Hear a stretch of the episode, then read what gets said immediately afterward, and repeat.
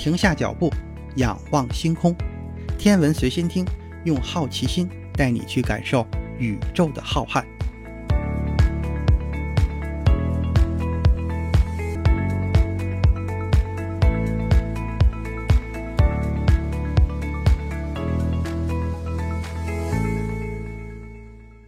心如宇宙大，世界全装下。本节目由喜马拉雅独家播出。各位听友，大家好。今天节目的主要内容是中国的首颗太阳探测卫星。作为中国首颗太阳探测科学技术试验卫星，太阳氢阿尔法光谱探测与双超平台科学技术试验卫星的成功发射，标志着中国正式的进入了探日时代。中国上古神话中有一位太阳神，名字叫做羲和。中国首颗太阳探测卫星就是以羲和来命名的。不过，这颗卫星真正的中文名字很长很专业，它的名字叫做太阳氢阿尔法光谱探测与双超平台科学技术试验卫星，简称为太阳双超卫星。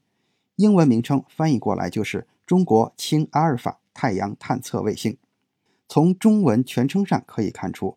这是一颗具备科学观测和技术试验功能的太阳卫星。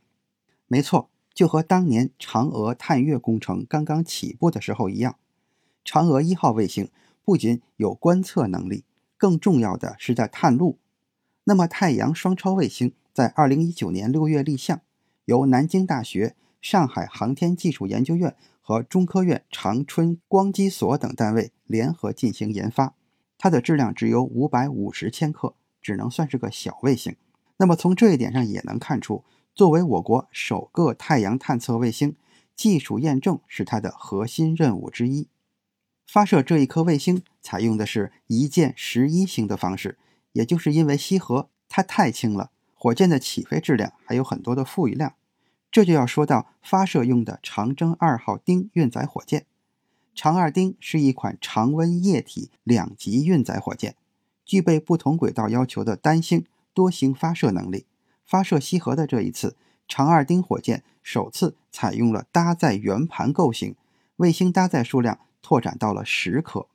咱们再说回探测器，为什么要探测氢阿尔法呢？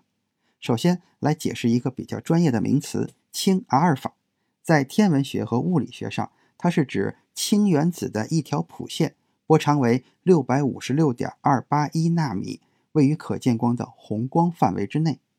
听过咱们专辑量子节目的听友都应该知道，根据原子的波尔模型，电子并非在一条特定的轨道上运动，而是在能量呈现量子化分布的轨道上运动。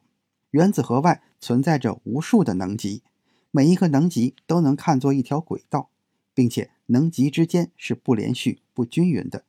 虽然氢原子只有一个电子，但是它可以出现在任意一个能级，也就是任意一条轨道上，并且电子可以在能级之间来回的跳跃，也就是电子轨道的跃迁。跃迁的意思是电子从一个能级跃迁到另一个能级。当电子从较高能级跳到较低能级的时候，就会发光。在光谱上显示出一条明亮的线，这就是所谓的发射谱线。相反，如果从低能级跳到高能级，就会吸收特定能量的光，在连续的光谱上就会出现暗线，这就叫做吸收谱线。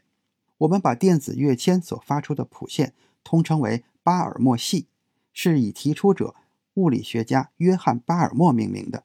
巴尔默系的计算。可以使用约翰·巴尔默在1885年发现的巴尔默公式。来自氢原子所发射的光谱线，在可见光有四个波长，分别是410纳米、434纳米、486纳米和656纳米。它们是吸收光子能量的电子进入受激状态后，返回主能量数 n 等于2的量子状态时释放出的谱线。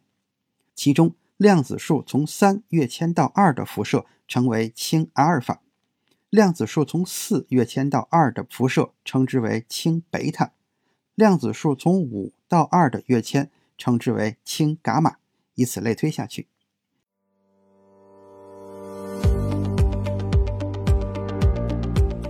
您正在收听的是由喜马拉雅独家播出的《天文随心听》，喜欢节目请订阅专辑，也可以马上搜索并添加微信“好学蜗牛”的全拼，只需这一步，你就可以随时找到主播了。赶紧来吧，就差你了！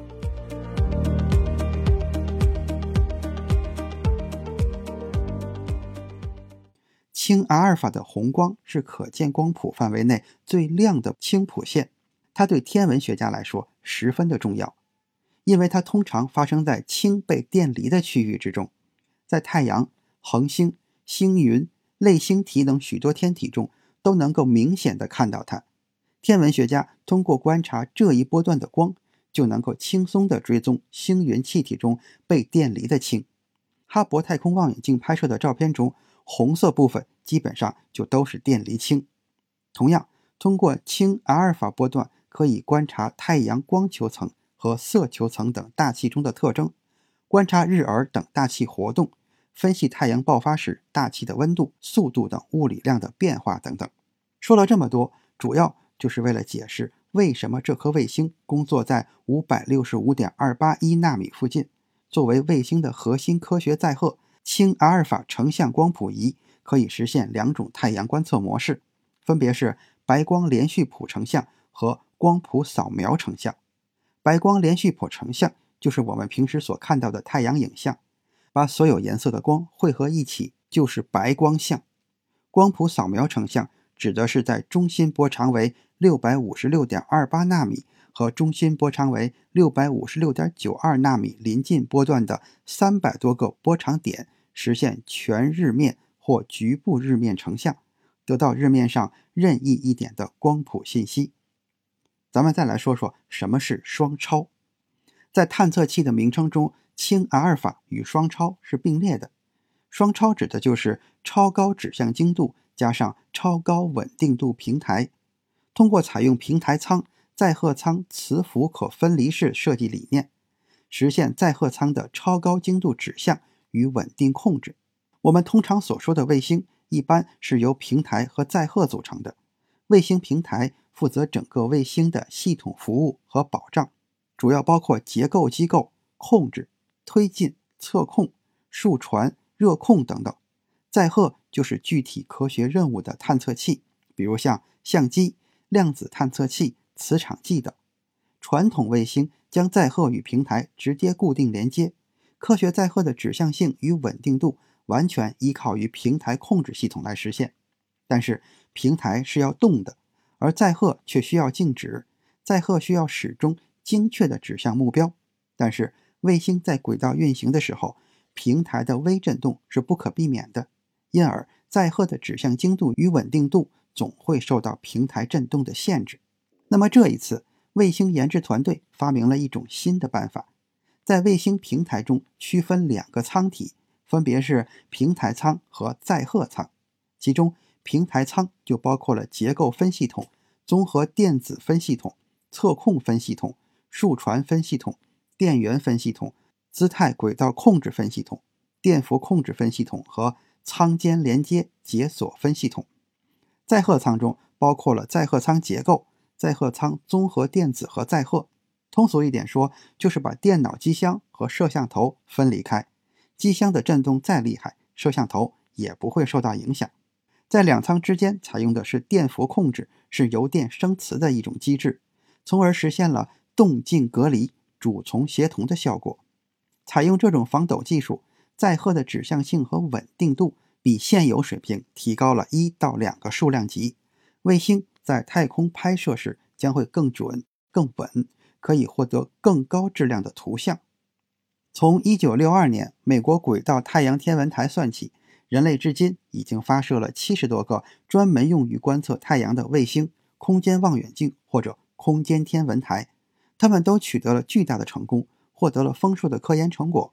比如，1990年发射的首次实现了太阳极轨探测的尤利西斯号探测器；1995年发射的首次在日地拉格朗日点开展定点观测的常青树太阳和日球层天文台；2006年发射。首次实现双探测器绕日立体探测的日地关系天文台2010年发射的史上日回传数据量最大的探测器——太阳动力学天文台；2018年发射首次近抵太阳仅九个太阳半径的帕克太阳探测器等等。由于地球大气吸收了大部分的电磁波，要想了解太阳更多的信息，就必须走出大气层。而引发空间环境变化的根本原因，主要也是太阳活动。只有飞向太空，才能够真正的了解太阳。未来几年，西河将与我国目前最大口径一米的新真空太阳望远镜，以及在建的全世界最大轴对称太阳望远镜——二点五米大市场高分辨率太阳望远镜，以及预计在二零二二年发射的先进天基太阳天文台一同。构成太阳联合观测体系，这些设备可以提升我国在太阳物理领域的国际影响力。今天的天文随心听就是这些，咱们下次再见。